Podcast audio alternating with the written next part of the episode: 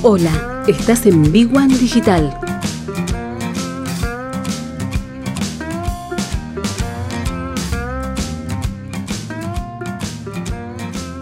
Tenemos seis minutos exactos para hablar de, un tema que retomamos cuando estaba cerrando la gente del archivo de los medios, que tiene que ver con las prácticas laborales en la ciudad de Buenos Aires, porque a partir del ciclo lectivo del 2022, el gobierno porteño implementará lo que son las prácticas educativas en ámbitos laborales obligatorias para todos los estudiantes de, del último año de secundaria. Este plan, que se va a poner en marcha el próximo año, va a abarcar a 29.400 chicos son cerca de 440 escuelas de gestión pública y privada que van a tener eh, una duración de 120 horas cátedra que se van a destruir a lo largo de todo el año. Obviamente esto despertó polémica, pero no es algo nuevo. Eh, la incorporación de prácticas educativas en empresas y organizaciones va a permitir que los chicos egresen dominando nuevas habilidades. Esto es lo que propone el gobierno de la ciudad. A diferencia de las pasantías, las prácticas educativas laborales forman parte del diseño curricular de la secundaria, como llaman el gobierno, del futuro. ¿eh? Y van a comenzar el próximo año en coincidencia con la primera camada de alumnos de quinto año desde su creación en el año 2018. Eh, obviamente se van a llevar adelante en horario escolar, van a ser incluidas en el proceso de evaluación a cargo de los docentes.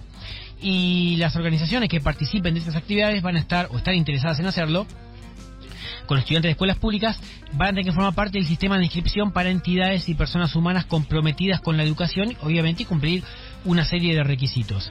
Eh, las escuelas técnicas no entran porque ya lo hacen a partir de, quinto y sexto año eh, y esto va a abarcar, como dijimos, escuelas públicas y privadas.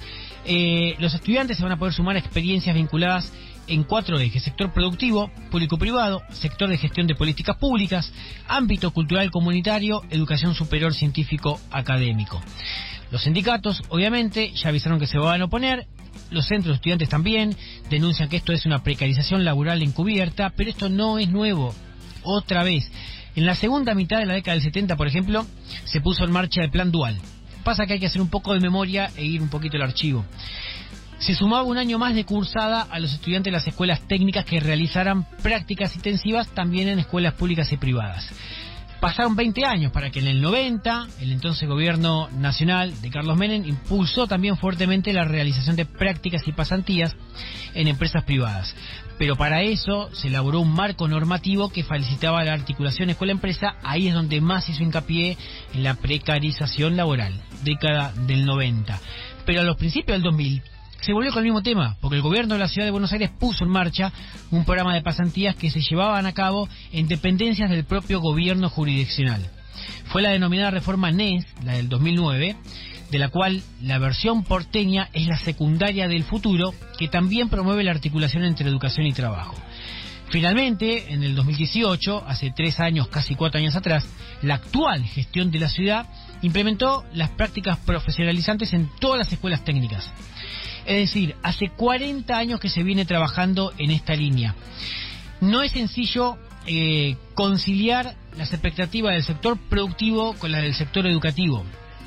Sin embargo, algo hay que hacer porque la decadencia educativa en Argentina, y esto tiene que ver con un plan de reformulación del sistema educativo, es algo muy complicado. El Consejo Federal de Educación, esto ya es algo nacional, venimos hablando de un tema porteño, pero el Consejo Federal de, Educación está conformado por dinosaurios de 70 años, gente de edad avanzada que les cuesta mucho ampliarse a, nuevos modelos educativos como hay en otras partes del mundo, con lo cual seguimos una línea casi muy similar como hace 200 años se explicaba en un salón, en un aula, con 30 pupites, un pizarrón y una tiza, exactamente igual, y en el medio pasó el mundo la era tecnológica, internet y demás. Veremos si esto, que muchos chicos están en decadencia, dejan de estudiar, abandonan las escuelas, no llegan ni siquiera a la universidad, alguna manera rinde sus frutos. Habrá que esperar que se ponga en práctica con la primera acabada a partir del próximo año y ver qué resultado tiene. Por lo pronto va a haber